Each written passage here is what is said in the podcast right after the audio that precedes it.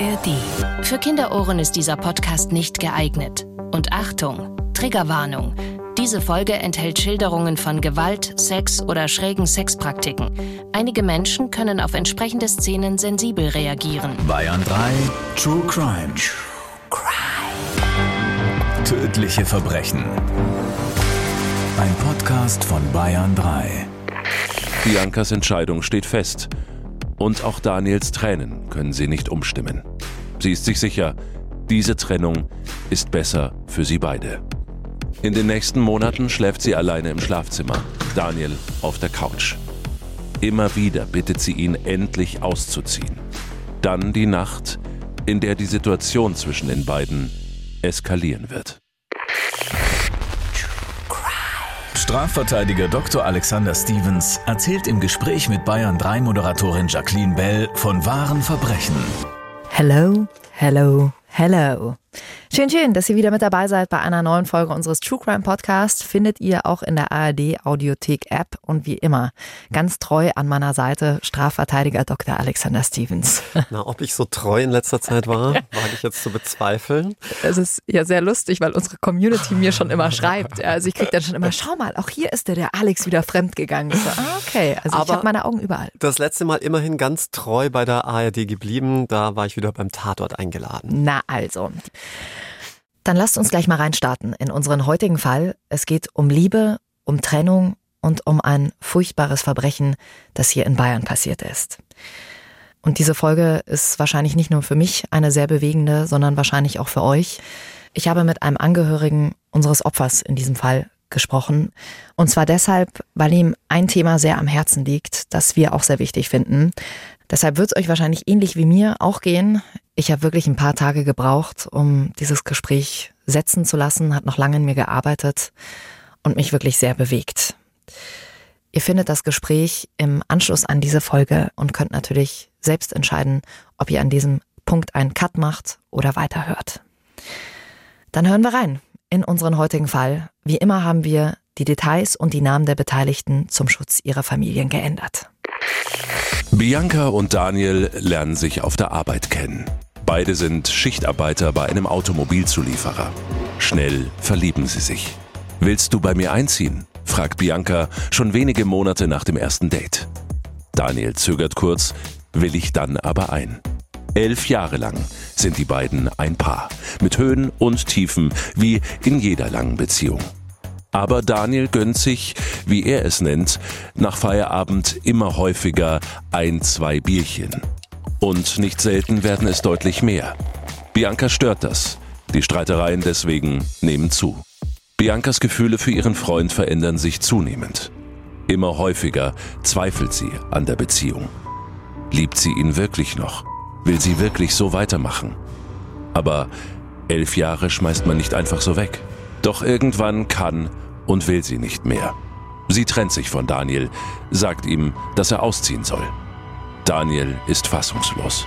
Er liebt seine Bianca doch und will auf gar keinen Fall eine Trennung. Insgeheim hofft er, ihr Ultimatum bis zum Auszug nutzen zu können, um sie wieder für sich zu gewinnen. Doch Biancas Entscheidung steht fest und auch Daniels Tränen können sie nicht umstimmen. Sie ist sich sicher, diese Trennung ist besser für sie beide. In den nächsten Monaten schläft sie alleine im Schlafzimmer, Daniel auf der Couch. Immer wieder bittet sie ihn, endlich auszuziehen. Dann die Nacht, in der die Situation zwischen den beiden eskalieren wird. Bianca kommt spät nach Hause. Daniel hat auf sie gewartet, will wissen, wo sie war. Sie begrüßt ihn nur knapp und fragt sofort, ob er denn jetzt endlich eine Wohnung gefunden habe. Daniel verneint. Bianca ist genervt und sagt, nächsten Monat müsse er definitiv raus. Sie wünscht ihm eine gute Nacht und geht ins Bett ohne weiter auf Daniels Fragen einzugehen. Dass sie lange nicht schläft, sieht Daniel an ihrem WhatsApp-Status. Immer wieder ist sie online. Daniel spürt eine Welle der Eifersucht. Mit wem könnte sie da schreiben? Mit einem neuen Freund? Schon länger vermutet er das als wahren Grund für die Trennung. Je länger er in dieser Nacht darüber nachdenkt, desto wütender wird er. In den frühen Morgenstunden dieses Sommertages geht Daniel in seine Werkstatt und holt einen Hammer. Und ihr könnt euch vorstellen, was gleich passieren wird. Alex, nimm uns mal mit. Wie hat die Polizei später den Tatort vorgefunden? Ein grausames Szenario. Im Schlafzimmer, auf dem Bett liegend, die Leiche einer jungen Frau. Auf jeden Fall ein wirklich grauenvoller Anblick. Mindestens dreimal hat Daniel mit dem Hammer auf die schlafende Bianca eingeschlagen, und zwar auf ihren Kopf. Was hat man anhand der Verletzungen noch sagen können, Alex? Naja, vielleicht so viel vorab. Es war auch nicht irgendein Hammer, sondern ein Vorschlaghammer. In Bayern sagt man Fäustel. Das ist ein richtig schwerer, großer Hammer, den man zum Beispiel dafür nimmt, um Fliesen rauszumeißeln oder, oder große Gegenstände in den Boden reinzuschlagen. Also man kann sich vorstellen, welche Wucht man mit einem solchen Hammer ausüben kann. Es war letztlich ein schweres Schädel-Hirntrauma, das sich dem Gerichtsmediziner dann darbot. Darüber hinaus auch Würgemerkmale am Hals. Und im Nachhinein würde man auch nicht feststellen können, woran das Opfer letztlich verstorben ist, ob an diesen massiven Hammerschlägen oder an diesem massiven Würgevorgang. Die Rechtsmedizin hat ja auch herausgefunden, Bianca hatte zu dem Zeitpunkt des Angriffs geschlafen. Wie wird sowas ermittelt, Alex? Woran kann man sowas sehen? Zum einen an der Lage der Leiche. Sie war nicht bewegt worden. Dementsprechend war die Ausgangslage, in der man sie gefunden hatte, auch die Lage, in der sie der Täter vorgefunden hatte.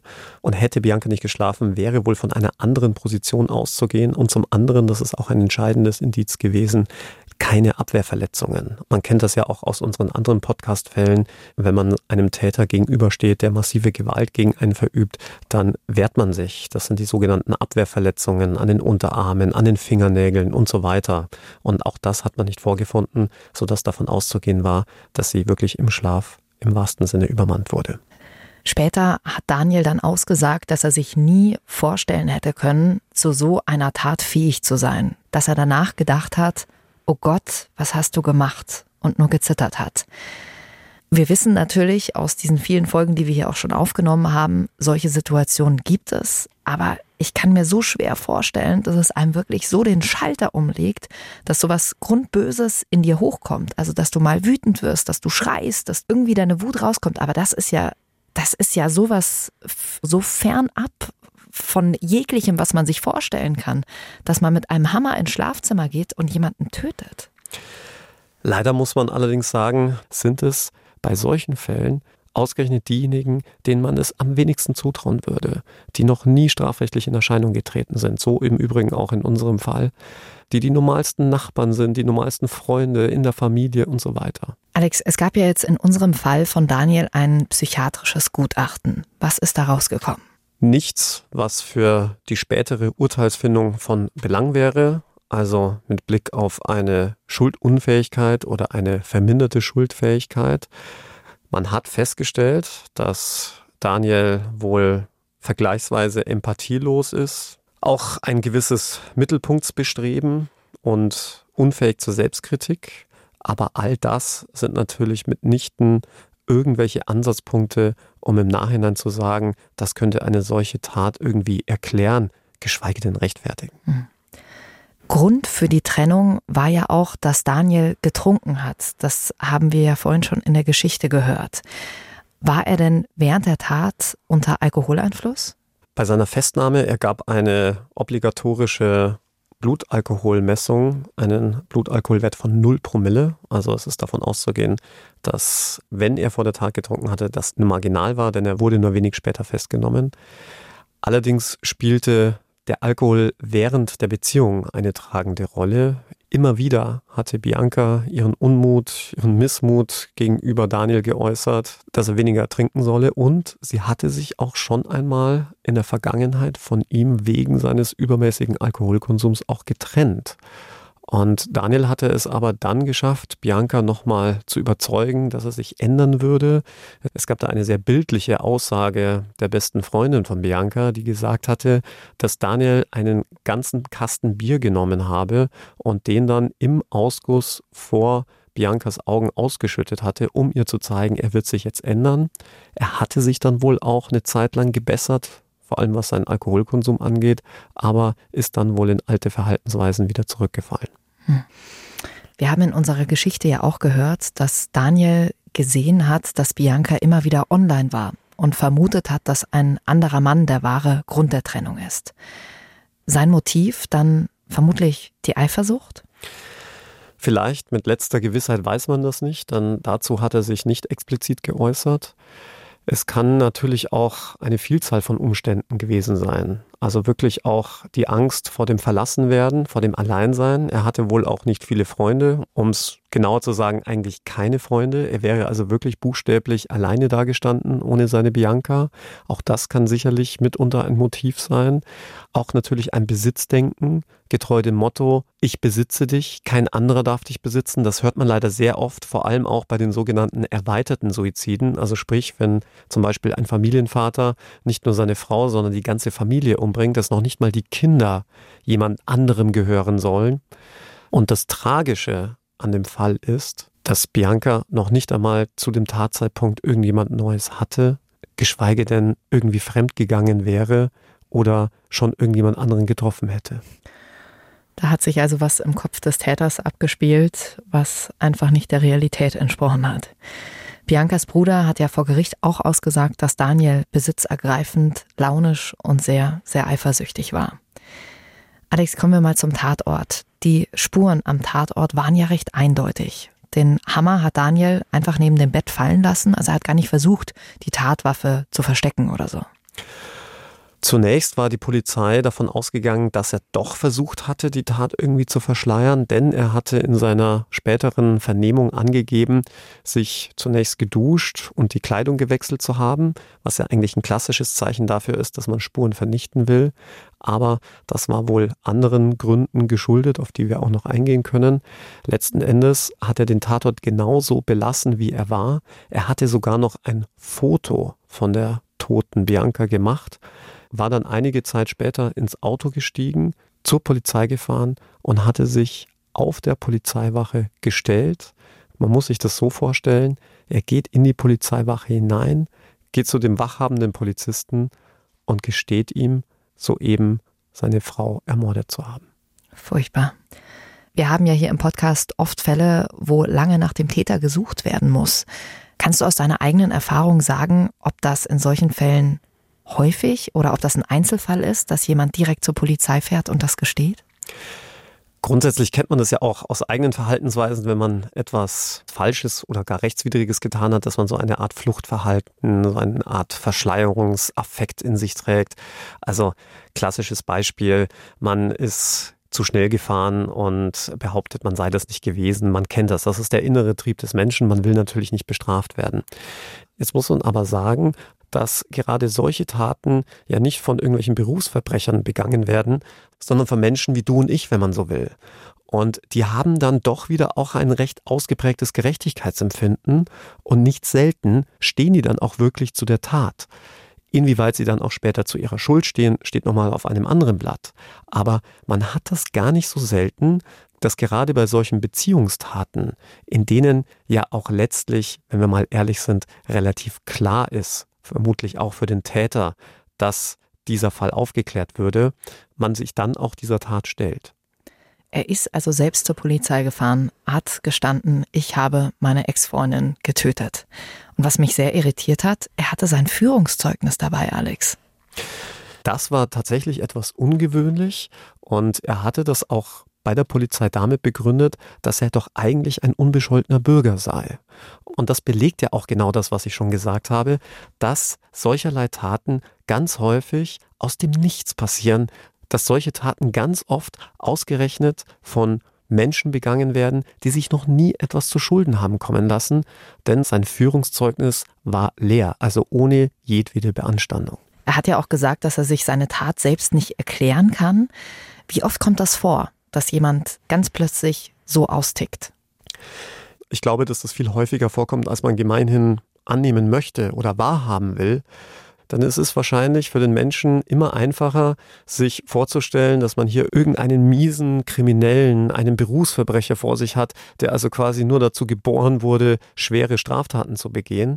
Aber, und auch das zeigen uns die vielen Fälle, die vielen Tötungsdelikte, die wir leider auch in Deutschland haben und gerade auch in Beziehungen, dass Menschen, denen man das niemals zugetraut hätte, so ausdecken. Auch dieses Nachtatverhalten war ja sehr außergewöhnlich. Er hat ja erstmal Tee getrunken, er hat sich geduscht, er hat die Katze gefüttert, hat dann später nochmal nach der toten Bianca gesehen. Das ist als Außenstehender wirklich, wo man sich an den Kopf fasst und sich denkt, was, was geht in solchen Menschen vor? Auch das ist gar nicht so selten, denn viele realisieren erst viel später, was sie da eigentlich gemacht haben. Sei es, weil man noch unter Adrenalin steht, weil man selbst unter Schock steht, Schock über das, was man gemacht hat. Und in unserem Fall war es ja so, dass Daniel, nachdem er da noch in Ruhe die Katze gefüttert und Tee getrunken hatte, wie du ja auch schon gesagt hattest, nochmal zu Bianca gegangen war, um zu sehen, ob sie vielleicht doch noch lebt. Also Vielleicht ist er auch da erst wirklich aufgewacht und hat da auch erst realisiert, was er da eigentlich gemacht hat. Daniel hat ja damals auch auf einen Anwalt verzichtet. Aus welchem Grund? Weißt du das? Gut, man weiß natürlich auch immer nicht, was in irgendwelchen möglichen Vorgesprächen zwischen den Vernehmungsbeamten und Daniel gesagt wurde. Wir hatten ja auch immer mal wieder das Phänomen, dass Polizisten aus ich sage jetzt mal, taktischer Liste heraus mutmaßliche Beschuldigte oder auch offensichtliche Beschuldigte insoweit bearbeiten und sagen, Mensch, machen Sie doch reinen Tisch oder Sie brauchen noch gar keinen Verteidiger, wenn Sie jetzt, wie in diesem Fall, eh zu Ihrer Schuld stehen. Das weiß ich natürlich alles nicht. Wir haben es ja schon oft genug in unserem Podcast gehört. Das sollte man auf gar keinen Fall tun. Insbesondere sollte man niemals als Beschuldigter mit der Polizei sprechen und sich immer zunächst anwaltlich beraten und in einem solchen Fall natürlich unbedingt anwaltlich vertreten lassen. Kann natürlich sein, dass Daniel, ich meine, er ist ja immerhin selbst zur Polizei gefahren, da auch nicht mehr lange um den heißen Brei rumreden wollte und sich seiner Tat stellen wollte.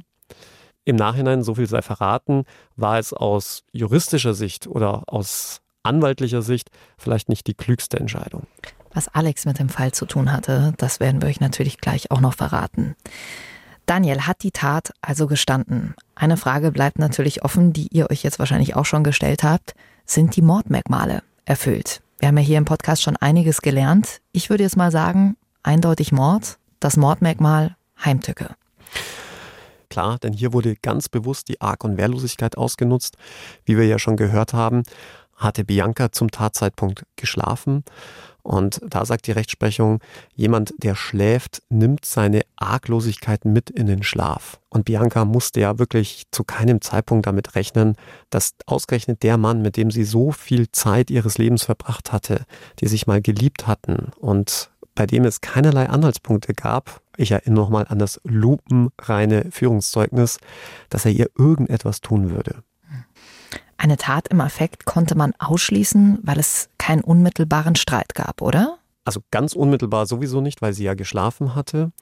Kurz bevor sie eingeschlafen war, hatte Daniel schon darüber berichtet, dass es eine Art Streit gegeben habe, wenngleich er es jetzt nicht unbedingt als Streit bezeichnet hatte. Da war es so, dass sie ihm beim Toilettengang begegnet sein soll und ihm dann nochmal darauf hingewiesen hatte, er möge doch jetzt bitte zeitnah ausziehen und ihn das, so hat er es wörtlich gesagt, einen Stich im Herz versetzt habe. Aber, und da werden wir aber nachher noch bei der rechtlichen Bewertung darauf zu sprechen kommen, wird das kein Grund dafür sein, vom Mord jetzt abzuweichen. Ja, da sind wir schon mittendrin im Urteil. Ihr stellt euch wahrscheinlich die Frage, gab es dafür die besondere Schwere der Schuld? Ja, wir alle wissen ja mittlerweile aus unseren unzähligen Podcasts, dass immer dann, wenn jemand wegen Mordes verurteilt wird, zwangsläufig lebenslange Freiheitsstrafe zu verhängen ist. Nur in ganz bestimmten Ausnahmefällen kann man hiervon abweichen, nämlich dann, wenn eine Art minderschwerer Fall vorläge. Auch das wurde in unserem Fall geprüft. Das ist zum Beispiel dann der Fall, wenn eine ich sage jetzt mal, notstandsähnliche, ausweglose Situation beim Täter gegeben ist ähm, oder er aus tief empfundenem Mitleid oder zum Beispiel aus Zorn aufgrund einer vorangegangenen Provokation tötet, dass man das so ein Stück weit nachvollziehen kann. Wir kennen das aus den sogenannten Haustyrannenfällen. Das ist genau der Fall, wenn eine Frau oder ein Mann, auch das gibt es, über Jahre hinweg misshandelt und gedemütigt wird, dass der Mensch dann irgendwann mal an einen Punkt kommt, wo er sich nicht mehr anders zu helfen weiß, wenngleich man natürlich bei rationaler Überlegung immer sagen würde, okay, dann verlasse ich denjenigen, dann gehe ich zur Polizei und so weiter. Da kann man dann in ganz seltenen Ausnahmefällen von dieser zwingenden lebenslangen Freiheitsstrafe abweichen, aber das war ja hier offensichtlich nicht gegeben. Mal ganz abgesehen davon, dass die Trennung zwischen Bianca und Daniel sich ja schon über Wochen hinzog und das jetzt keine überraschende Entscheidung gewesen wäre, da muss man sich als Gericht auch immer fragen, weicht diese Mordtat von vergleichbaren Morden in erheblicher Art und Weise ab? Denn dann gibt es die Möglichkeit, die besondere Schwere der Schuld auszusprechen, was man zum Beispiel immer dann tut, wenn mehrere Mordmerkmale gegeben sind oder es zum Beispiel auch mehrere Mordopfer gibt, denn dann ist dieser Mord natürlich noch deutlich verwerflicher als, bitte in Anführungszeichen zu verstehen, der normale Mord. Und in unserem Fall stand damit auch noch die Frage im Raum, könnte es sich bei dem Mord an Bianca neben dem Mordmerkmal der Heimtücke auch noch um das Mordmerkmal der sogenannten niedrigen Beweggründe handeln. Und das Gericht hat die niedrigen Beweggründe nicht festgestellt. Heißt, in diesem Fall lautete das Urteil lebenslang wegen Mordes, aber die besondere Schwere der Schuld konnte nicht festgestellt werden. Alex, deine Kanzlei vertritt den Vater von Bianca in diesem Fall und ihr geht in Revision.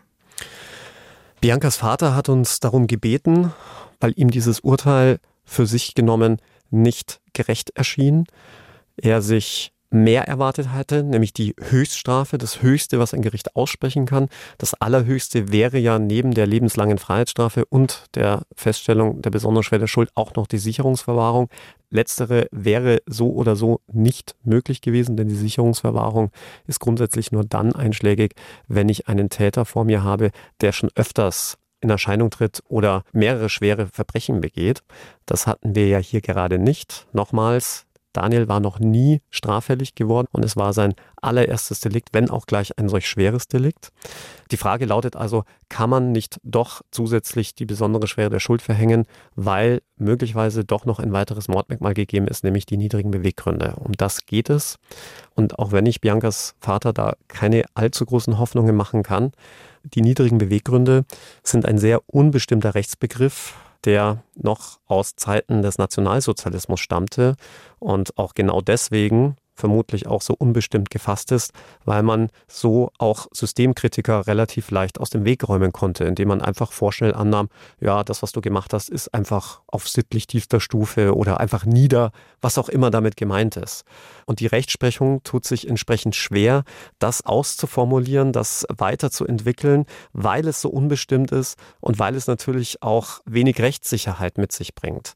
Wann spricht man denn ganz allgemein von solchen niedrigen Beweggründen? Die niedrigen Beweggründe sollen einfach gesprochen immer dann vorliegen, wenn die Tat in keiner Hinsicht nachvollziehbar ist. Wenn man sich also die Motivlage vor Augen führt und sagt, das kann und darf doch bitte nicht das Motiv für die Tötung eines Menschen sein. Das ist sehr, sehr schwierig, weil man ja einerseits sagen muss, gar nichts kann den Tod eines Menschen rechtfertigen. Gleichzeitig gibt es Motive, wir haben ja eben auch schon darüber gesprochen, Motive, die man vielleicht nachvollziehen kann.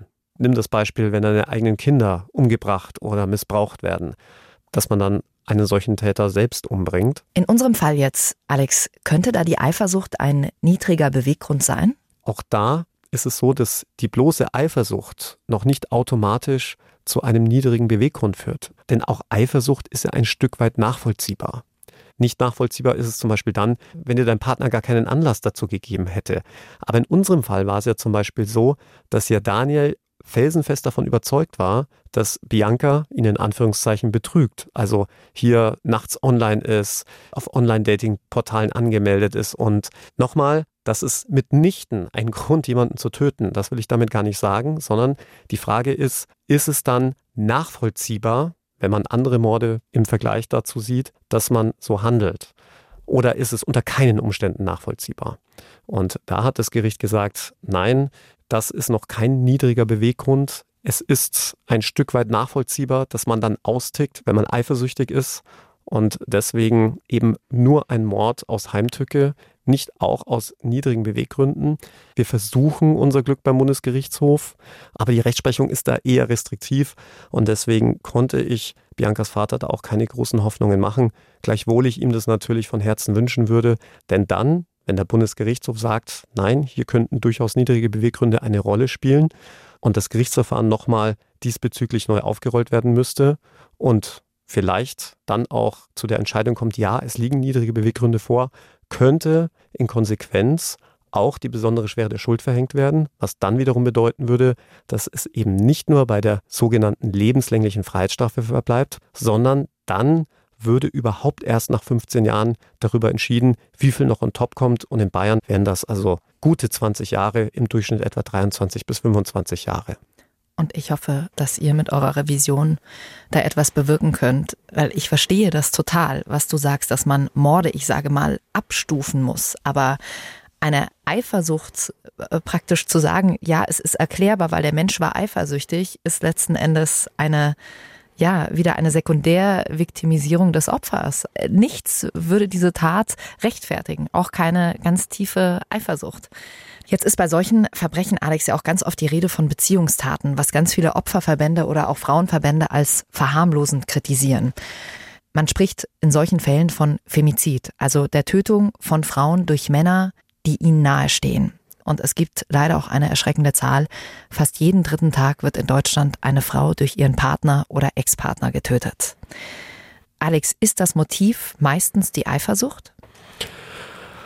Eifersucht, genauso auch die Rachsucht, aber auch dieses eingangs erwähnte behalten müssen um jeden Preis, also eine gewisse Selbstsucht. Gleichwohl man sagen muss, die Zahlen sind leicht rückläufig, aber das kann natürlich nicht darüber hinwegtäuschen, dass fast ein Drittel aller Tötungsdelikte sogenannte Femizide sind, sprich Männer Frauen in einer Beziehung töten. Und man denke an die Stalker-Fälle, dass sich ein Mann auf eine Frau fixiert hat und die nicht mehr loslassen kann und es so lange versucht, bis er für seine Begriffe endgültig gescheitert ist und dann wieder ähnliche Gefühle aufkommen wie Eifersucht, Selbstsucht, Rachsucht. Wie geht's euch damit? Schickt uns gern eine Nachricht an den Bayern 3 Instagram-Kanal. Wie seht ihr diese Sache? Habt ihr da eine Meinung zu? Schickt sie uns sehr gerne durch. Und dann habe ich an der Stelle noch einen ganz persönlichen Podcast-Tipp für euch, den ich euch ans Herz legen möchte. Der Podcast heißt Tabulos, ist von unseren Kollegen vom RBB, von Fritz. Und da könnt ihr mal in die Folge häusliche Gewalt reinhören. Da erzählt Maria, wie sie in einer gewaltvollen Beziehung gelandet ist und wie sie es auch geschafft hat, sich daraus zu befreien. Alle Folgen in der ARD Audiothek App.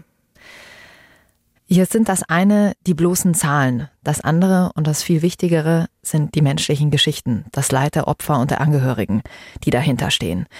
Und deshalb kommen wir jetzt zu einem ja sehr emotionalen Teil in dieser Podcast Folge. Ich habe es vorhin schon angesprochen. Wir haben ihn ganz bewusst hier an den Schluss gestellt, weil wir euch den Fall erst vorstellen wollten und auch über das Thema Femizid mit euch sprechen wollten. Und das ist auch unserem Gesprächspartner sehr wichtig und liegt ihm sehr am Herzen. Und ich will euch jetzt auch die Entscheidung überlassen, ob ihr hier an der Stelle aufhört mit der Folge oder ob ihr euch das folgende Gespräch, das euch vielleicht auch sehr bewegen wird, noch anhören wollt. Wir sprechen mit dem Vater des Opfers in dieser Folge, also mit dem Vater von Bianca, wie wir sie hier genannt haben. Für alle, die jetzt hier abschalten, noch der Hinweis für euch, wir haben Hilfe-Hotlines in die Shownotes gepackt. Wenn ihr also jemanden kennt oder selbst Opfer von häuslicher Gewalt seid, dann findet ihr hier Anlaufstellen. Das war unser heutiger Fall und bevor ihr jetzt das Gespräch hört, das ich mit dem Vater von Bianca aufgezeichnet habe, verabschieden wir beide uns. Bis zum nächsten Mal. Ciao, ciao. Das ist auch für mich in diesem Podcast eine ganz neue Situation, denn zum ersten Mal sitze ich heute einem Angehörigen eines Opfers gegenüber, dem Vater von Bianca. Vielen Dank, dass Sie heute hier sind und dass Sie sich Zeit genommen haben. Hallo. Wir sprechen heute über den Femizid an ihrer Tochter. Und ich kann mir nicht mal ansatzweise vorstellen, wie schwer es für sie sein muss, jetzt hier zu sitzen. Aber ich weiß auch, dass es ihnen sehr am Herzen liegt, über dieses Thema ausführlich zu sprechen. Und deshalb danke ich Ihnen sehr, dass Sie die Kraft haben, heute hier bei uns zu sein. Darf ich Sie fragen, wie es Ihnen heute geht? Ähm, es gibt Zeiten, wo es halt besser geht und dann gibt es auch Zeiten, wo es nicht so gut geht. Das schwankt immer wieder. Hm. Und ja. Wie äußert sich das, wenn es Ihnen nicht gut geht? Äh, dann möchte ich mich am liebsten verkriechen, äh, für mich alleine sein, äh, eigentlich die Dinge, die einem nicht so gut tun. Ähm, darum versuche ich mich da immer äh, raus zu katapultieren ähm, und rede auch mit anderen und so weiter. Aber manchmal klappt es dann nicht. Also da bin ich ganz ehrlich, da ist dann die Trauer wahrscheinlich zu groß und ähm, ähm, ja, da ist man zu schwach. Ja. Naja, Schwäche ist da vielleicht auch gar nicht das richtige Wort, weil da darf man, glaube ich, auch einfach schwach ja. sein und sich mal verkriechen. Ja. Sie haben jetzt gerade schon angesprochen, Ihnen hilft es, mit Leuten zu sprechen. Was, was hat Ihnen, wenn Sie jetzt auf dieses letzte Jahr zurückblicken, ähm, was hat Ihnen geholfen, sich aus diesen Löchern rauszuziehen? Äh, also ähm, ich versuche nicht mit x-beliebigen Leuten zu sprechen, sondern schon Leute, die, ähm, wo ich mir einbilde, da bringt es etwas. Ähm, sei es, ich habe mit meinen Rechtsanwälten gesprochen oder mit meinem Psychiater, der jetzt äh, in Pension gegangen ist. Und ich habe gleich äh, jemand anderes gesucht, eine Psychiaterin aus Nürnberg, mit der ich mich auf Anhieb verstand, weil da habe ich schon ein bisschen Bedenken gehabt. Manchmal braucht man etwas länger, um das zu finden, was man vielleicht benötigt. Und die Chemie hat von vornherein äh, geklappt. Also wir haben uns sehr gut verstanden und sie hat mir auch gleich angeboten, sie ist äh, für mich Tag und Nacht da, also egal wann. Ich kann anrufen, ich habe sogar ihre Privat-Handynummer bekommen macht auch nicht jeder. Mhm. Also da habe ich mich schon aufgefangen gefühlt, muss ich sagen. Und äh, das sind so Leute, wo ich äh, gerne darüber rede, mhm. um Knoten zu öffnen. Ich nenne es jetzt mal so. Ob es großartig hilft, weiß ich nicht, aber äh, ich gehe halt einfach diesen Weg. Und äh, auch der Weiße Ring, muss ich sagen, große Hochachtung. Diese zwei Leute, die ich kennengelernt habe, die sind hm, total dabei und, und also die haben mich auch äh, wahnsinnig aufgefangen mhm. und äh, viel geholfen. Ja, und das ist bis heute noch so. Also wenn ich die Richtung runterfahre und ich rufe da an, dann machen wir einen Termin aus, wo wir uns treffen und dann unterhalten wir uns und auch über Dinge, Gott und die Welt, sage ich mal, aber auch um die Dinge, die mich jetzt, sagen wir mal, angreifen. Mhm. Ich, ich sag mal angreifen, weil es ist wie ein Angriff, ja, wenn ja. die Trauer einfach einen überfährt. Der Weiße Ring, weil Sie ihn gerade eben angesprochen haben, ganz kurz zur Erklärung für alle, das ist eine Hilfsorganisation, die Opfern von Kriminalität hilft. Kostenlos. Sie klärt auf, berät und leistet auch ganz persönlichen Beistand, wie bei Ihnen. Sie haben vorhin von Knoten gesprochen, die gelöst werden. An was denken Sie da? Ähm, es gibt Dinge, äh, die man als Vater in so einer Situation gerne anders hätte. Mhm. Ähm, wie zum Beispiel, wenn man dann äh, den Richterspruch hört, lebenslänglich sollte man eigentlich froh sein. Es ist die Höchststrafe, aber für mich zu wenig. Und da brauche ich Ansprache, da brauche ich Leute, die das verstehen. Und ähm, wir haben heute auch schon äh, darüber geredet äh, und das bringt mir sehr, sehr viel. Ich höre dann, höre und ich lasse mir vieles durch den Kopf gehen und dann kommt man zu einem Punkt, wo man vielleicht dann wieder einen Schritt weiter gehen kann. Mhm. Gibt es denn überhaupt eine angemessene Strafe? Wenn wir jetzt vom Strafmaß her reden, lebenslänglich, natürlich ist es nicht genug. Nein, ich glaube, äh, die gibt es nicht, weil ich, ich habe das auch verspürt. Der Weiße Ring, der war ähm, mit im Gerichtssaal. Er hat sich zwischen dem Mörder und äh, zu mir gesetzt. Und das war auch eine Hilfe, muss ich sagen. Mhm. Ähm, währenddessen, also es kann ich nur jedem empfehlen, dass er das auch macht, weil das eine Hilfe ist. Bei der Urteilsverkündung, äh, da hört man dann lebenslänglich. Man sollte eigentlich froh sein, aber ich bin da in ein ganz tiefes Loch gefallen. Also, weil das, was Sie eben angesprochen haben, reicht es aus? Und dann kommt man auf, auf den Punkt Nein. Mhm. Man steht im Leeren und sagt sich, jetzt habe ich äh, einige Tage, Gerichtstage hinter mir, habe einiges mir anhören müssen, äh, was auch nicht so angenehm war vielleicht. Ähm, und dann kommt der Punkt, wo man eigentlich zufrieden sein sollte, ist man aber nicht. Mhm. Lassen Sie uns noch mal einen Schritt zurückgehen. Ähm, Sie hatten ein sehr gutes Verhältnis zu Ihrer Tochter. Ja, ja. Ein außergewöhnliches sogar. Man kann äh, es sogar auf Instagram sehen. Sie hat da so ein schönes Bild äh, reingesetzt und da hat sie dann drunter geschrieben, äh, mein lieber Papa, äh, du bist mein Papa, mein Freund und mein Seelenverwandter. Und allein an diesem Satz sieht man schon diese enge Verbindung. Und wir haben auch immer sehr viel äh, miteinander gemacht. Und ich habe meinen Stolz auch immer meiner Tochter gezeigt, wie stolz ich bin, weil sie hat alles gehabt, äh, wo man als Vater stolz sein konnte oder kann. Und äh, ja, ich habe mir natürlich auch Mühe gegeben in der Erziehung und auch mit diesen Abnabelungsprozessen, die, die man ja kennt. Äh, mhm. Äh, irgendwann muss man sich abnabeln von den Kindern. Und damit sie selbstständig werden, das war für mich ganz wichtig. Also ich habe meine Kinder über alles lieb und habe immer alles getan. Auch eben dieses mit dieser Abnabelung, Selbstentscheidung, dass ich mich nicht einmische und, und, und.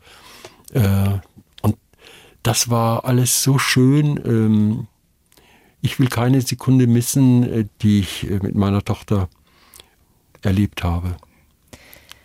Wie offen war Ihr Verhältnis? Hat Ihre Tochter Sie mit einbezogen in diesen ganzen Trennungsprozess von Ihrem Mann? Ja, ja.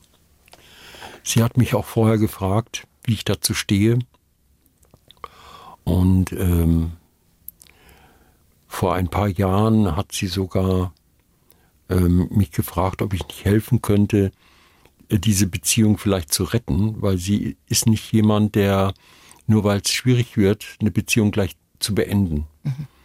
Und ähm, ich habe natürlich versucht zu helfen, und habe meine Meinung total außen vor stehen lassen, weil ich war da vor einem Jahr schon überzeugt, also und dazu stehe ich, ähm, dass dieser Mann nichts für meine Tochter war.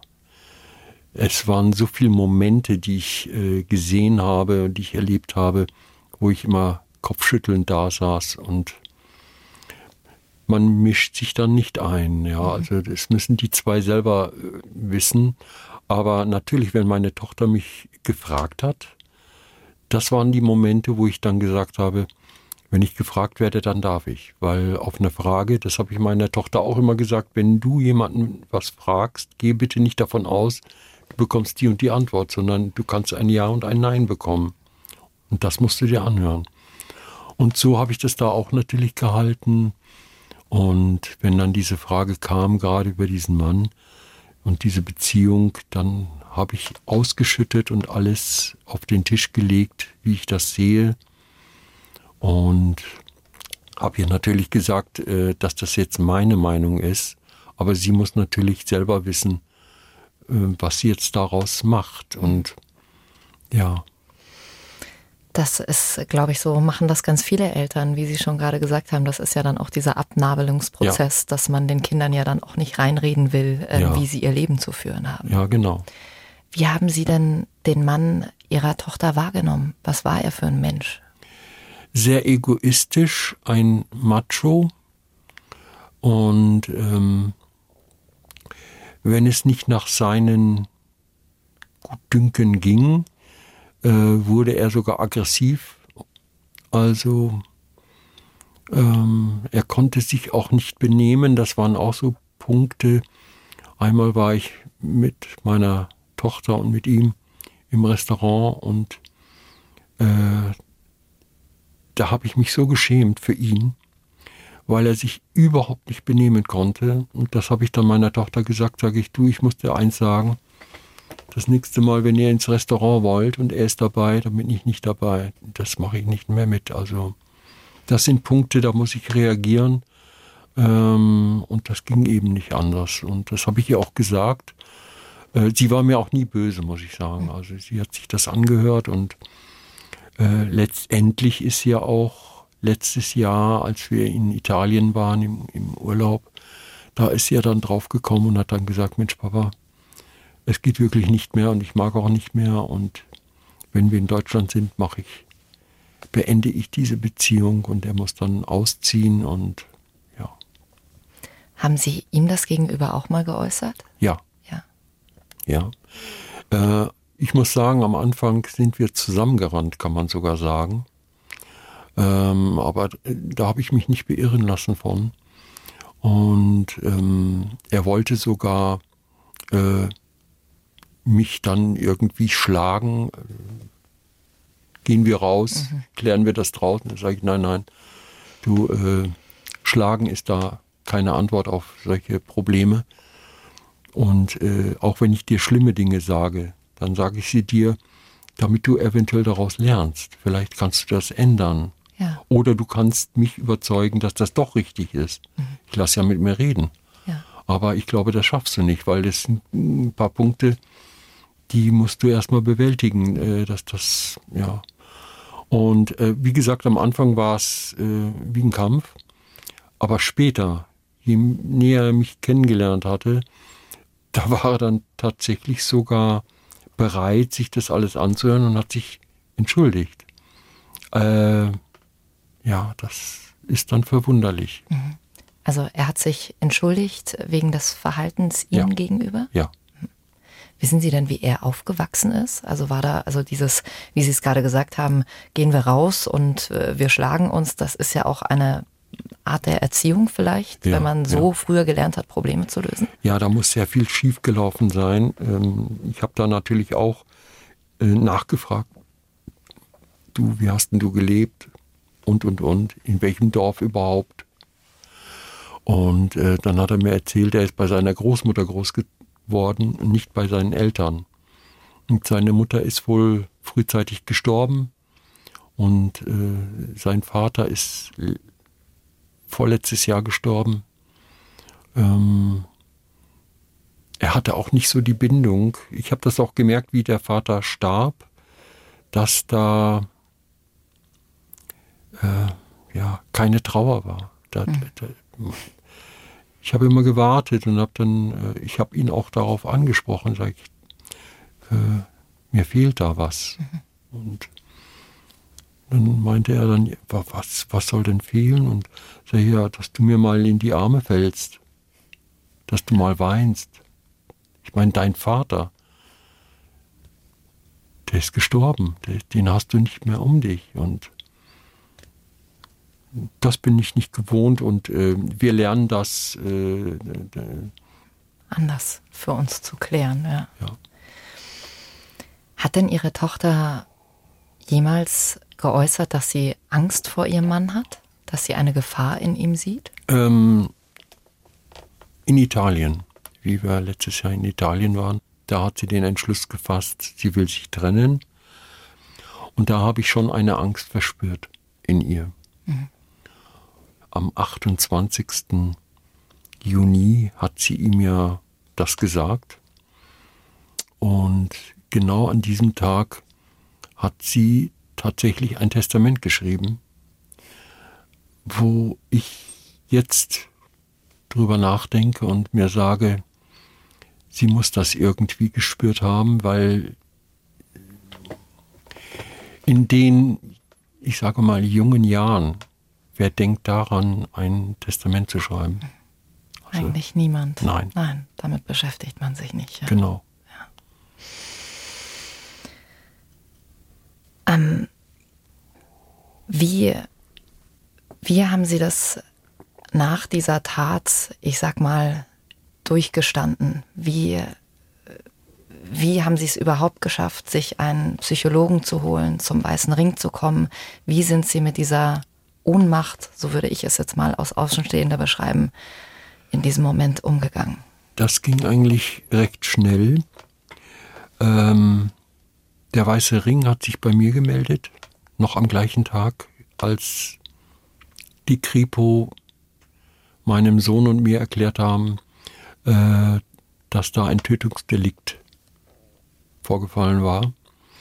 Und ähm, dann war auch jemand, den kannte mein Sohn, der ist für solche Sachen zuständig als Betreuer, sage ich mal, als ja, der einem unter die Arme greift oder versucht zu helfen.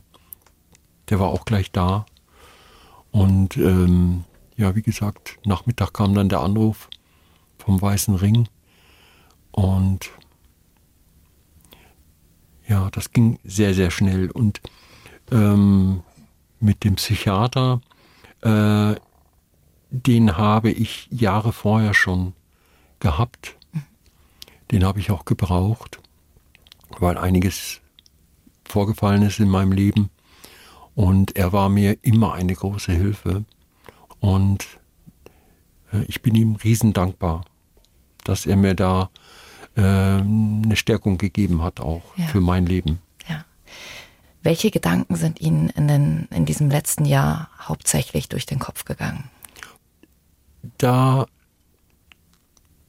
bin ich halb wahnsinnig geworden, kann man sagen, weil äh, gewisse Dinge bremsen einen aus äh, weil der Wunsch, der in einem Vater hegt, dass man dies und jenes so und so regelt, so würde ich meine Tochter schützen, das geht nicht. Das würde diese Abnabelung zum Beispiel äh, schon gar nicht äh, bejahen oder auch andere Dinge.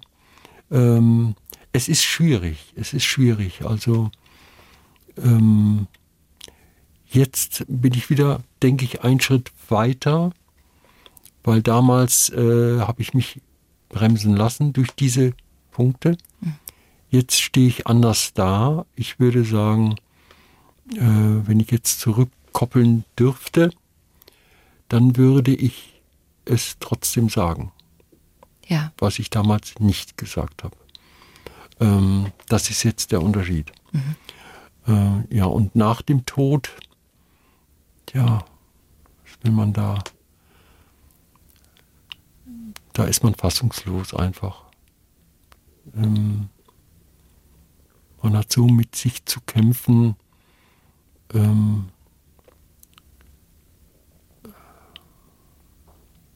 deswegen versuche ich auch eben für andere da zu sein, um das zu zersplittern, dieses äh, nicht zu sehr über sich selber nachzudenken.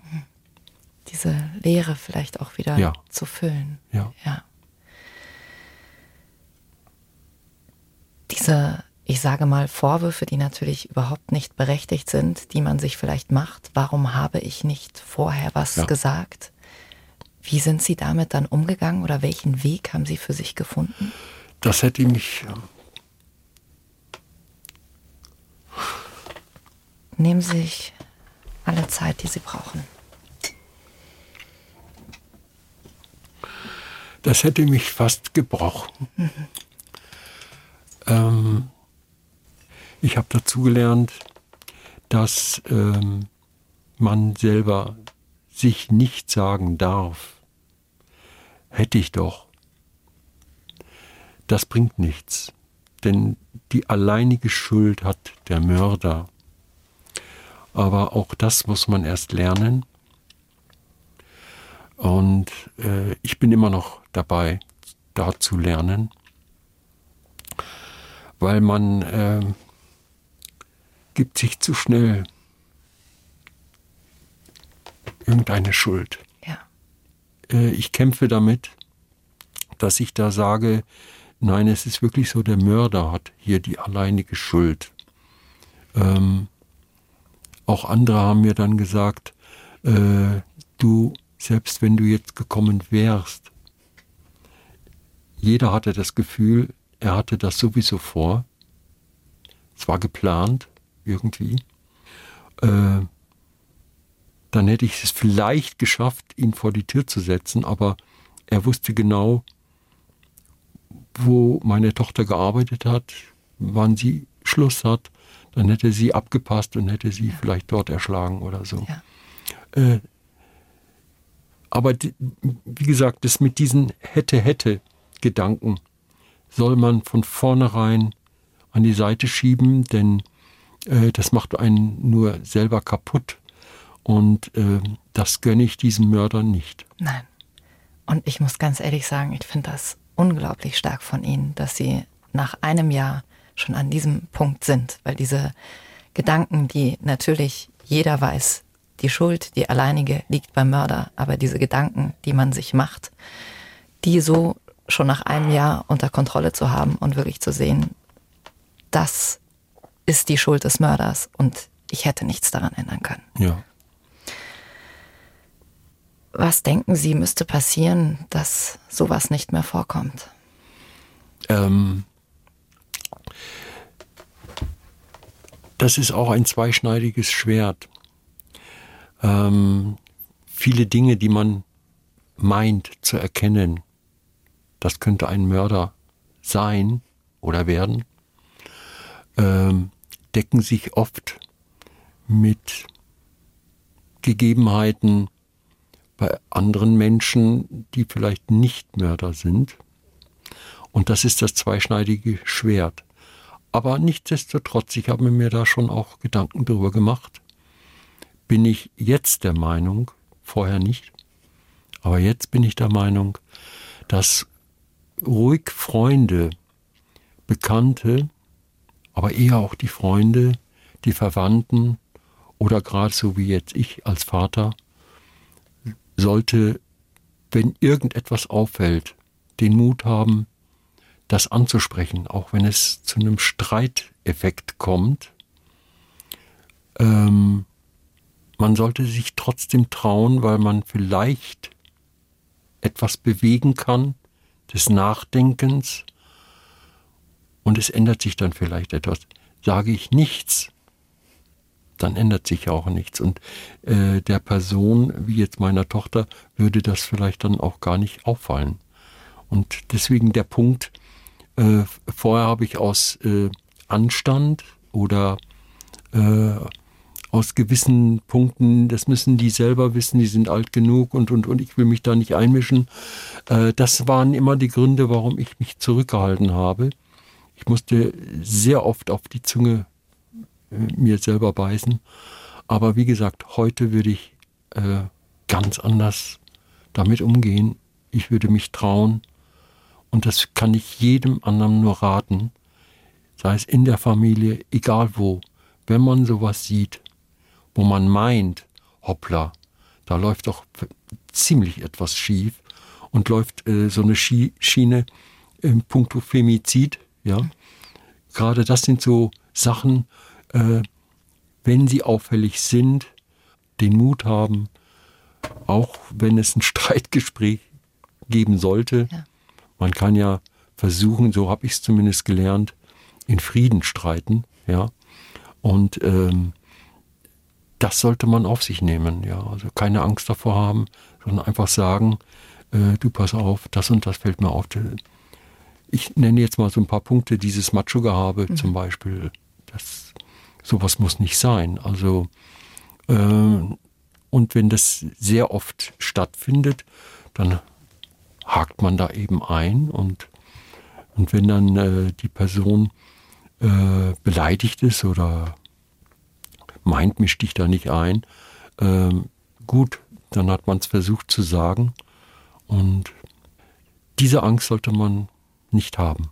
Und es arbeitet ja dann auch trotzdem in der Person. Genau. Also es ist ja, Ja. man hat ja oft die Situation, dass man sagt, ach, das war ja jetzt nicht so schlimm. Ja. Ach Mensch, ja, da ist er jetzt vielleicht mal ein bisschen härter Ja. irgendwie auf Ja. mich zugegangen oder Ja. sowas, ja. Ja. Und ähm, man merkt dann vielleicht auch gar nicht, dass das eigentlich in eine ganz falsche Richtung geht. Und auch wenn das von außen dann äh, mal platziert wird bei einem und man erstmal sagt, ach nee, nee, pass auf, ist alles super, dann ist das trotzdem im Kopf und es arbeitet und man denkt drüber nach, Ja. ob man da vielleicht nicht doch ähm, in einer falschen Welt, sage ich jetzt mal gerade, lebt. Genau, das ist die Hoffnung.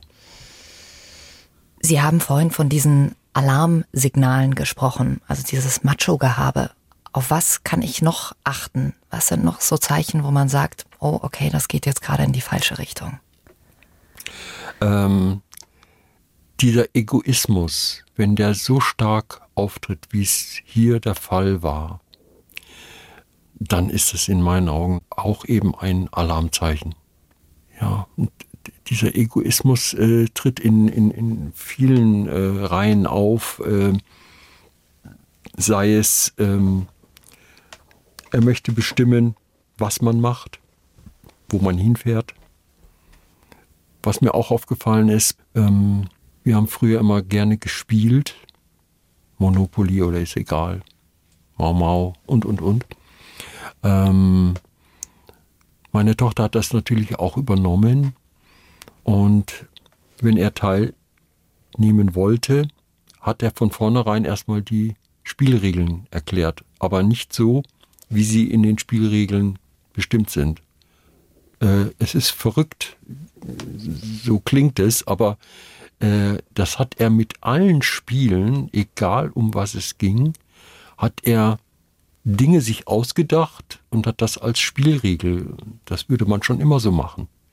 Und das sind auch so Auffälligkeiten, wo ich mir sage, Mensch, mit dem stimmt doch irgendwas nicht. Das kann doch nicht wahr sein. Äh, Man kann ihm das sogar vorlesen. Schau mal hier, da stehen die Spielregeln. Was hältst du denn davon? Nein, das ist falsch. Und das sind so Punkte, wo ich sage, äh, da fällt es dann schon auf. Ja.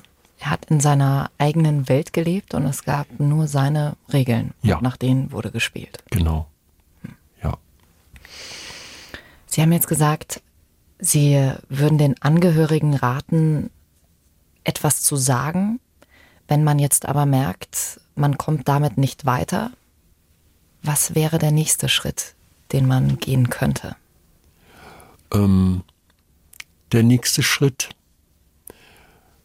das war eigentlich der Punkt, den ich tatsächlich gemacht habe. Ich habe dann mit dieser Person selber hart geredet. Also ich habe mit dem Mörder geredet und ihm auch ganz eindeutig klargemacht, dass es so und so nicht geht. Und ich würde gerne wissen, warum und wieso er das so und so hält und und und. Ähm, inwieweit das natürlich was bringt, ist eine andere Frage. Aber äh, wenn man selber in so eine Ausweglosigkeit gerät, dann äh, fischt man äh, nach irgendwelchen Wegen, die man versucht dann zu gehen. Und mir fiel nichts anderes ein, als äh, das Übel selber zu begehen und somit mit ihm mal darüber zu reden. Ja. Wir haben natürlich ja auch in unseren Shownotes alle Seiten, ähm, wo ihr Hilfe bekommen könnt, falls ihr euch vielleicht selber in so einer Situation befindet oder falls ihr bei euren Freunden, bei euren Nachbarn so etwas merkt, ähm, findet ihr alles bei uns in den Shownotes. Was gibt Ihnen momentan Kraft? Ähm, Dinge, die ich für meine Tochter noch machen kann, für meinen Sohn da zu sein. Ich glaube, wenn ich meinen Sohn jetzt nicht hätte mit seiner Freundin und auch ähm, die Nähe jetzt der Freundinnen meiner Tochter oder Freunde, ähm, oder auch diese sehr guten Gespräche von Fachleuten, ähm, dann würde ich sehr, sehr leer dastehen. Ähm, aber ich kann es gar nicht erklären, äh, was mir irgendwo Kraft gibt. Ich würde jetzt vielleicht so antworten, ähm, die Liebe meiner Tochter, die gibt mir Kraft. Auch wenn sie tot ist, aber sie ist für mich da. Das ist ein sehr, sehr schönes Schlusswort. Ich danke Ihnen vielmals für dieses offene und sehr, sehr ehrliche Gespräch. Ich wünsche Ihnen ganz viel Kraft und sage vielen, vielen Dank. Dankeschön.